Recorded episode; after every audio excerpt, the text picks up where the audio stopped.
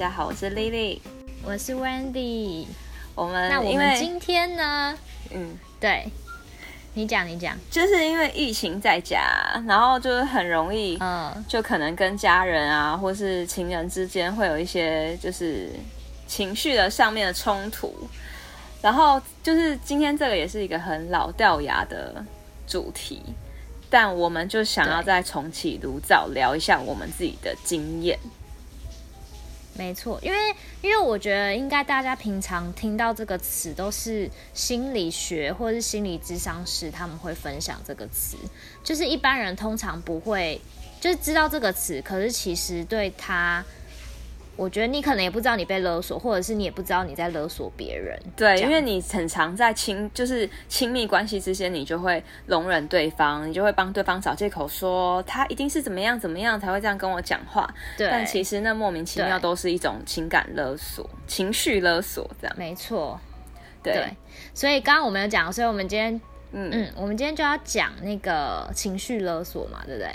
对，我们要讲一下情绪勒索，我们可以就是怎么样面对，嗯、然后跟我们的经验。好，然后因为我们就是有有看到，就是情绪勒索这个词啊，其实是曾经在一个知名心理学家苏珊佛沃的一一本他的情绪勒索书中提到的概念。然后我记得那时候提到之后，就是开始这个词就非常红，因为我因为其实我觉得在亚洲的社会里面非常容易情绪勒索，尤其爸妈对小孩，真的对。然后他因为这个很容易，就可能他在职场、亲子、夫妻跟朋友，但是我觉得在从小到大最容易发生在妈妈跟小孩之间，超常。我觉得好像华人就是呃亚洲文化。更严重哎、欸，对不对？因为就会被有一种从小被教育，可能被束缚住那种。对，就是文化会束缚你，然后家人之间的情感会束缚你，因为我们的情感很紧密，所以就很容易勒索对方。嗯、对，嗯、然后他这个情感勒索的人，可能是有意识或无意识的，用要求啊、威胁、施压、沉默的或这种直接的方法，或是间接的勒索手段。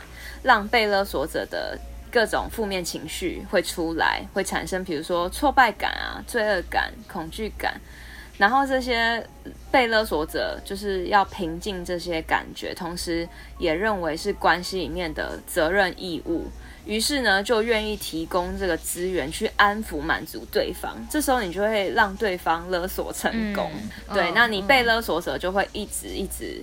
去满足对方到直直到就是你自己失去自主，然后心神耗竭，就是就是最坏的情况这样子。我觉得可以大概跟大家讲一下说，说其实它里面有提到说，大概分为两大类的情绪勒索。那第一个呢，就是不给糖就捣蛋，就是直接命令的勒索。嗯，那什么是直接命令的勒索？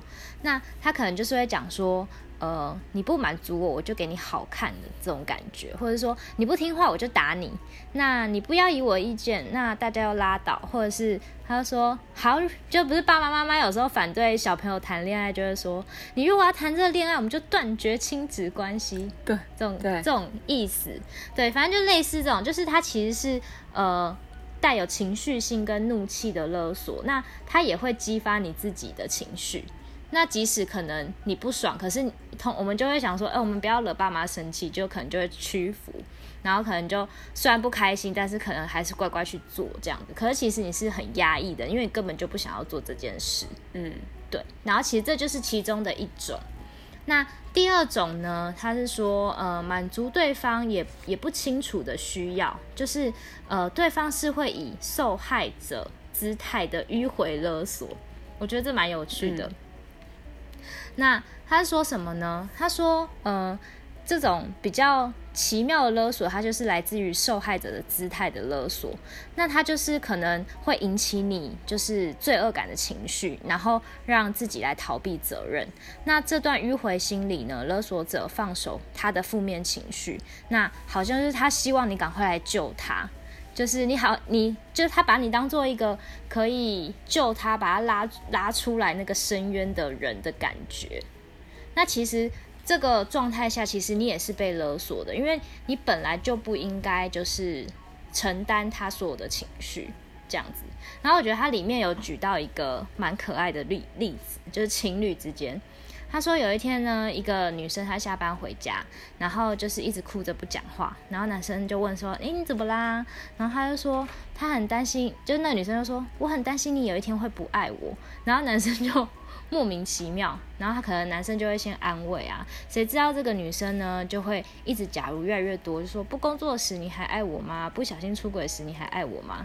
就是会有这些莫名其妙的情绪。然后，可是你知道，她那个女生讲起来就好像一副自己是受害者的姿态，这样子来勒索她的男朋友，所以这个也是其中一个勒索，这样子。嗯，然后我我我来讲讲，我来讲讲，就是其实我一直都是被直接勒索，比较少被间接勒索。哦，你是啊？你说下面刚刚我讲的那个是间接吗？对，因为那种间接勒索好像有点用用那种故意没信心的。样子，然后想要你去哄他，嗯、然后呃，嗯、他自己又又还是不接受你的哄，就其实他自己活在他自己的世界里面，然后他又想要听你说他很重要，就是其实我很少遇到这一类，我都遇直接遇到那种他直接勒索我，直接直接告诉你的就对，对，就是等级比较低的，像像比如说好亲子之间，嗯、我就是。大学的时候常被我妈勒索，比如说我大学很容易就是出去玩，嗯、然后就就是可能不在准时的时间回家。但因为我那时候就想说，我就已经成年了，我就会想说，哦，我好想要有自己的空间，想要跟就是朋友出去夜冲啊，或什么的，或是吃宵夜。嗯，然后他就是不能接受这种呃不正常的作息，所以他都会规定我可能十一点要回家，嗯、然后我就是没有要给他规定。嗯所以呢，他就会说，如果你十一点没有准时到家，我十一点就把门锁上，你就不用回来了。然后我就问他说：“嗯嗯嗯、那你是要锁那个，就是那个我打不开的那种吗？”他说：“当然啊。”然后我就说：“哦，要不然嘞，你还可以打个开哦。那他干嘛锁？要确认一下。结果呢，我就真的大概可能十二点多回家，那、嗯、我就真的试着打开看看。然后就真的，真的打不开，真的打不开。然后，嗯，我就去朋友家睡觉了。我就隔天再回家，然后我妈就更生气。隔天我回家的时候，她就又又勒索我了。她就会说：“你回来干嘛？不就说门就锁着，你就不能回来了吗？”然后我说：“啊，但是隔天你打开啦。”因为隔天他去上班，所以他不能用里面那个反锁，所以我就回家了。哦，要不然他自己也进不来。对对对，然后我就回家，所以他回来下班回来就看到我在家，然后他就会觉得说，你回来干嘛这样？然后他就又勒索我，他就说什么，你既然那么不想回来，就不要回来啦。然后我就会说，我没有不想回来啊，我只是晚一点回来啊。我觉得妈妈那个父母好像都会这种心理战呢，就是说。哦，那你就怎样怎样啊？你你你你就不在乎啊？那我也没关系啊。对对，就是没在商量的啦。他就只是，哦、我就觉得，对。然后我那时候就那那时候就觉得我好像我妈男朋友，就是干嘛这样子讲话？然后我就没在甩，一样没在甩他，就是很常这样。然后我就觉得可能是因为他没有勒勒索到我，所以他就是。对后来就，其实他这样是没有成功的。对，他没有成功，因为如果成功的话，会说拜托不要，我想要回家，或是真的就十一点前回家，就是勒索成功。对，对，然后他就是很容易就失败，然后他就是后来当然就变本加厉了啦。后来我就搬出去，因为他就真的是勒索我不成功，因为他没有我没有满足到他的需求，他就就是非常的生气，因为我没有满足嘛。然后他就就是我们后来就谈，哦、我就后来去住宿舍这样，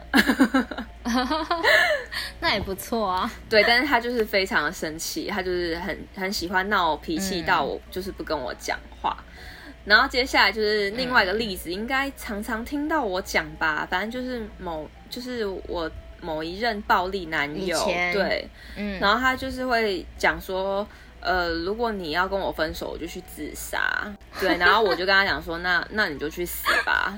然后他现在还是活得好好的，所以大家不要中了这个圈套。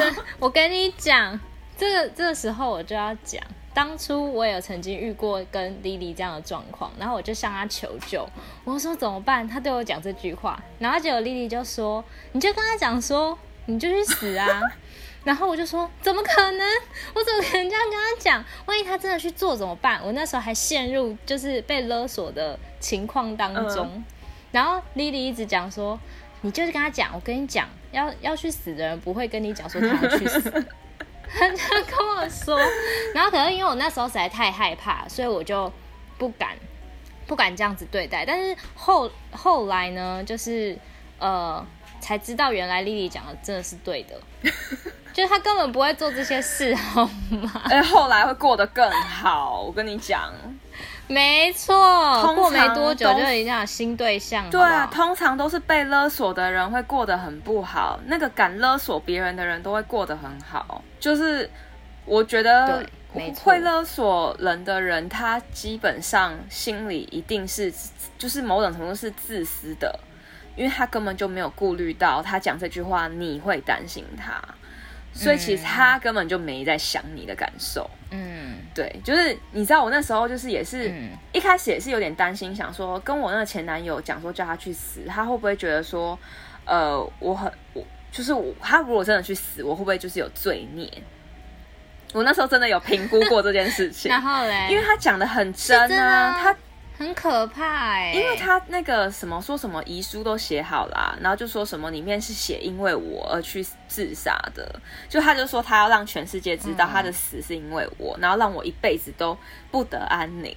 然后我就想说，嗯，会这样讲这句话的人也太过分了吧？你是怎么样看待我的？我心里就觉得说，他就是恨你啊，他就是要让你怀怀。愧疚一辈子那种感觉，但偏偏我好像不是这种个性的人，然后我就跟他讲说，哈，那你你妈又知道我是谁吗？你妈又找不到我，然后他就说好，为了这句话，我就把你的电话写上去。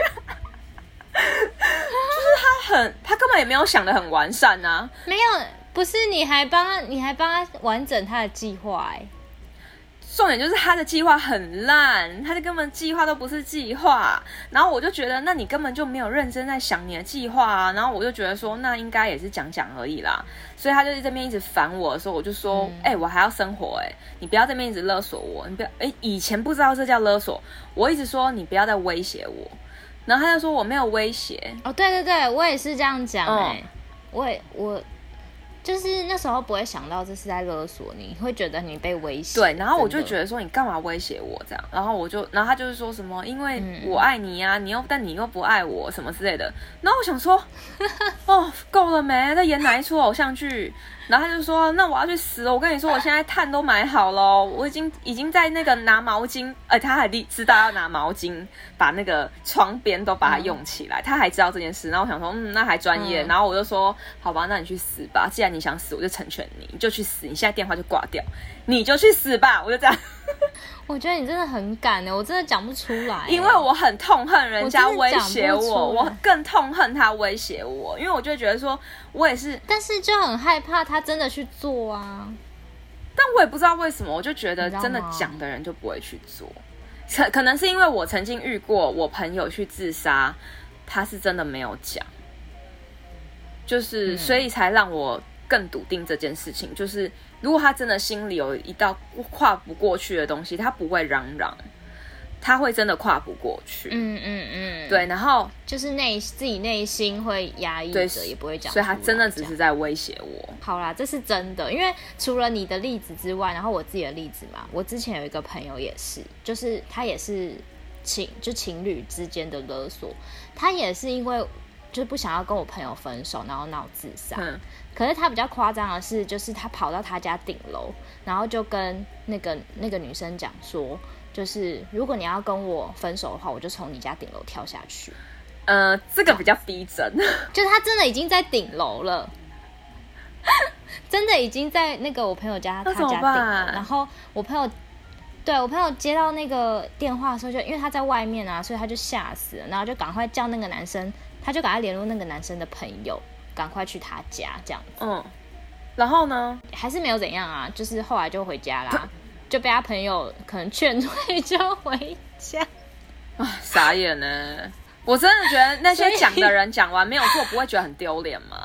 不管是不是自杀这件事，就是不会。你看，像我妈很有尬词，真的把门锁起来，就、嗯、没有不一样。锁门跟死掉是不一样的东西。我妈完全没有在意我有没有危险，就是你知道吗？其实我为什么之前都会觉得愤愤不平是，是我都觉得他们讲这句话都没有想到后面的结果是什么。应该说，如果我妈想要我早点回家，嗯、那她不就是应该在意我是安全的吗？那要辨认我安不安全，就是最后有没有回家不就好了吗？那有回家不就这件事情就结案了吗？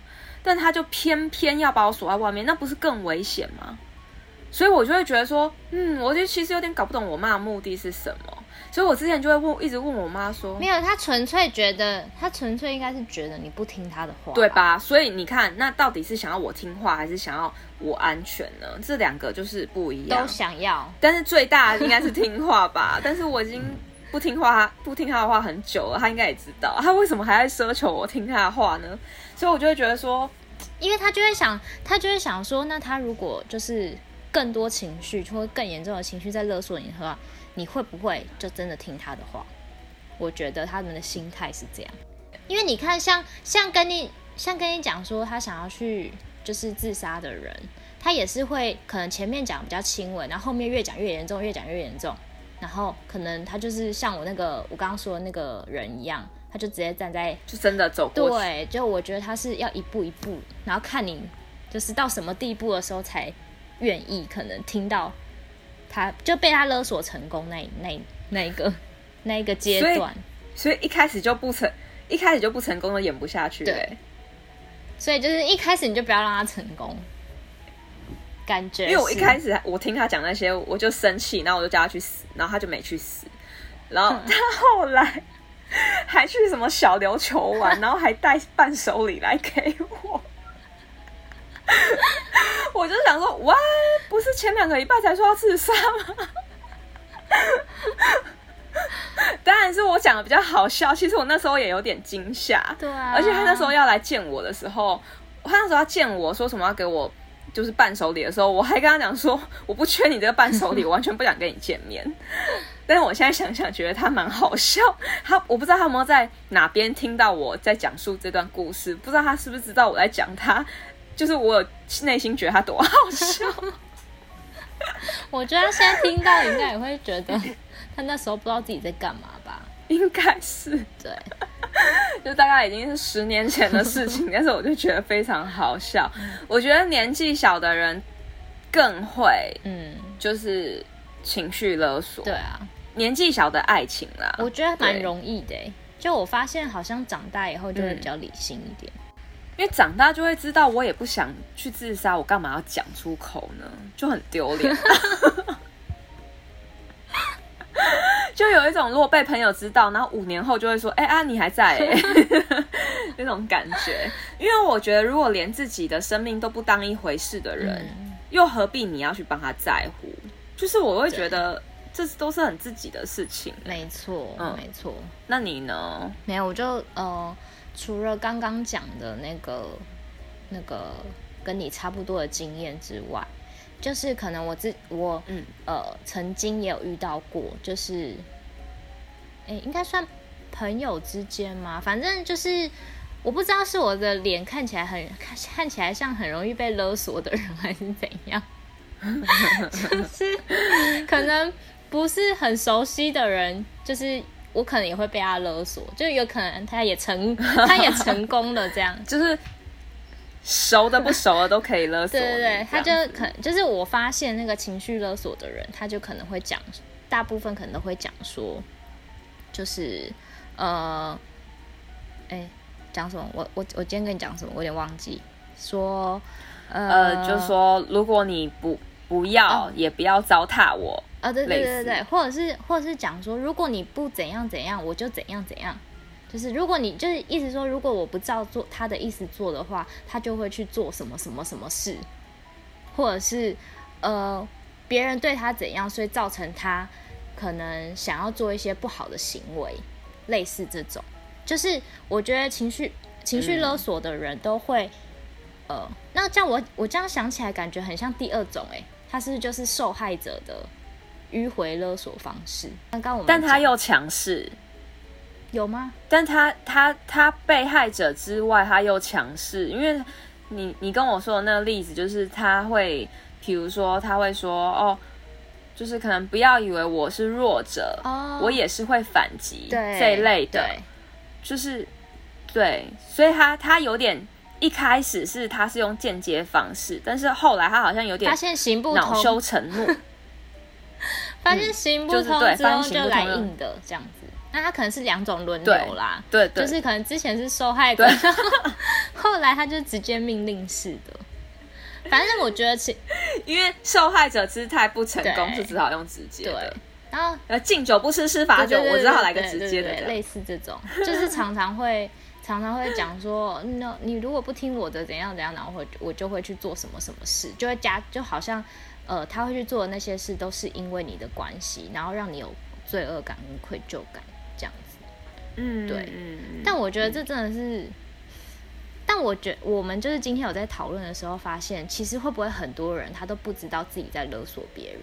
对，他可能会不知道他这样的说法其实是让你感到不开心。对，其实我你你其实我觉得人跟人之间相处其实应该是让彼此开心。嗯，嗯，但只要他让你有觉得说哦，我我产生一点焦虑，嗯，或是紧紧张，或是压力、忧忧郁。嗯或压力，对，这种就是不健康的关系。但是可能他讲的人他都不自觉。对啊，所以我觉得，我觉得我们今天想要讲这个的关的原因是，就是如果你今天不知道你在勒索别人的话，那我觉得对方有一些有一些反应的话，你自己其实是可以察觉的吧。就比如说，你一直讲希望对方怎么做，但对方就是不照你那个方式做。也许他就是不想要你那个方式啊，这样子。嗯，你如果常常在一段关系中要求对方，然后你你却那个失败的话，那有可能是因为你就可以想一下，对他，你可能他可能觉得你其实是在勒索他，他可能一开始会不知道如何是好，嗯，所以他会停住。因为他又不想要跟你硬碰硬，或是他又不想要伤害你的话，他可能会先沉默，没错。然后他可能会思考要怎么样回你。但是通常勒索人的人，嗯，嗯，他就会一直一直把他的东西丢给你，然后，然后你就会，对，然后勒索者就会发现对方就一直沉默，然后他就会给他再更多压力，然后这是第一个恶性循环。所以呢，就有可能你们感情一开始是沉默，就不管是友情或是爱情，就是沉默。接下来可能对方会逃，嗯、会不回应你的这个情绪，就他可能会就是想要转移话题，然后不要正面跟你迎击，或是他干脆就不回你。那这就有可能是你在勒索他。然后我觉得你自己，你自己如果察觉你在勒索别人的话，我觉得就要自己可能。去注意这件事，嗯，要不然你就会一直搞搞砸每一段你想要的关系，嗯，不管是友情或是爱情、亲情都会。就是当你可能跟这个人处不好，嗯，不一定是你们的那个个性合不来，有可能是你跟他两个人的就是这种沟通模式是让对方觉得有压力的，不，不好的。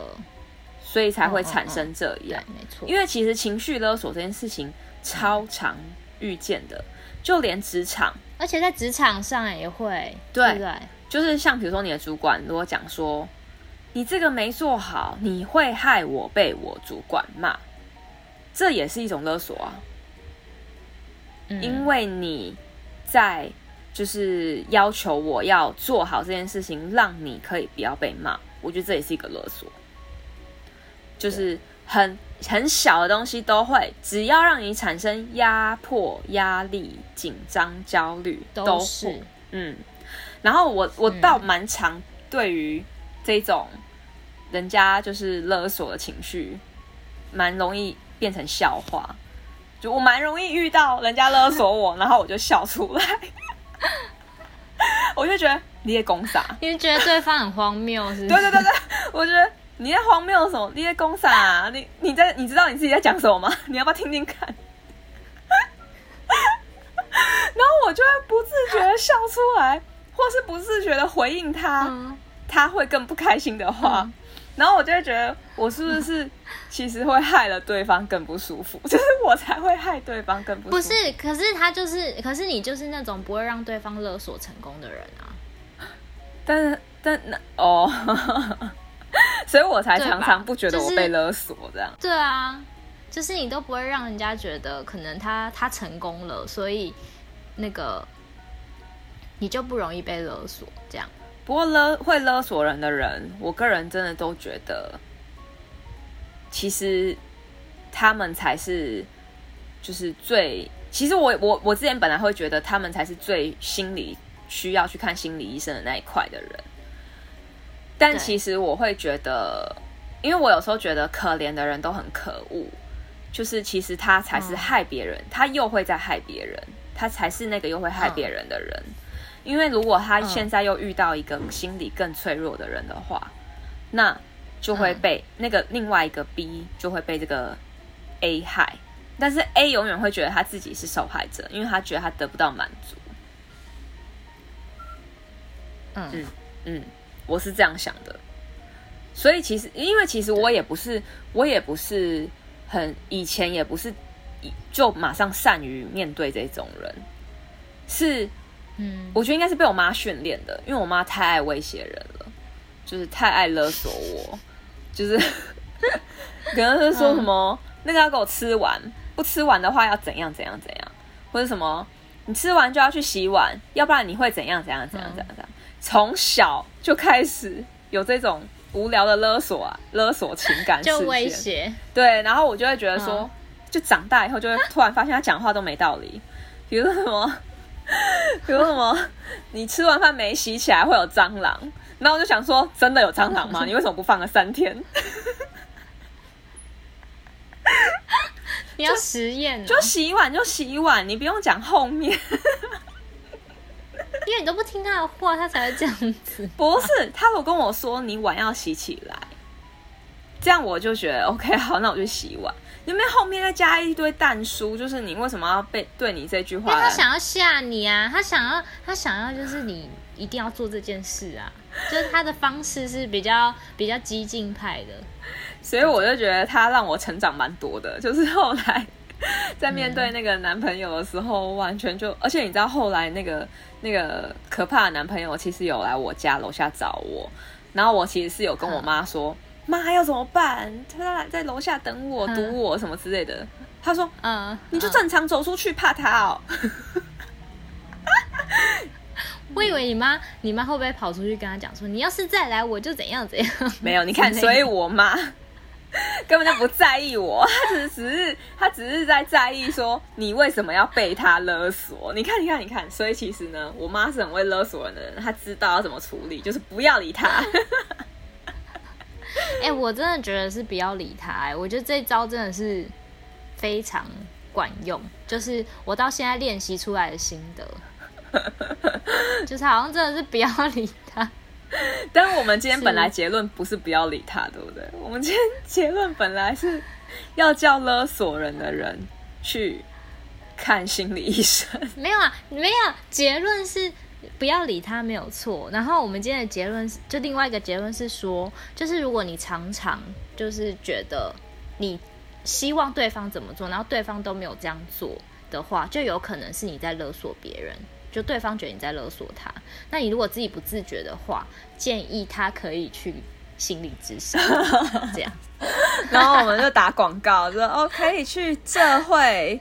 智商所哦，就是对，没错，就是炒老板，炒漂亮的，对对对，嗯，可以去那边这样子，对啊，对，没错，我们就今天只是想要跟大家闲聊这个我们活到现在遇到的一些情绪勒索的例子，这样蛮多的啦，蛮多的。其实刚刚那两个只是我举好笑的，也有一些就是我遇到不好笑的，然后。我我我当下也有点不知道该怎么办的，然后有求助之后才觉得说，哦，好，那我可以不要理这样子。对对对，嗯、也也不是每次都那么坚强啊，但是就是一些刚是举好笑的例子啊。对对对对，没错。嗯，好，那今天就到这里结束。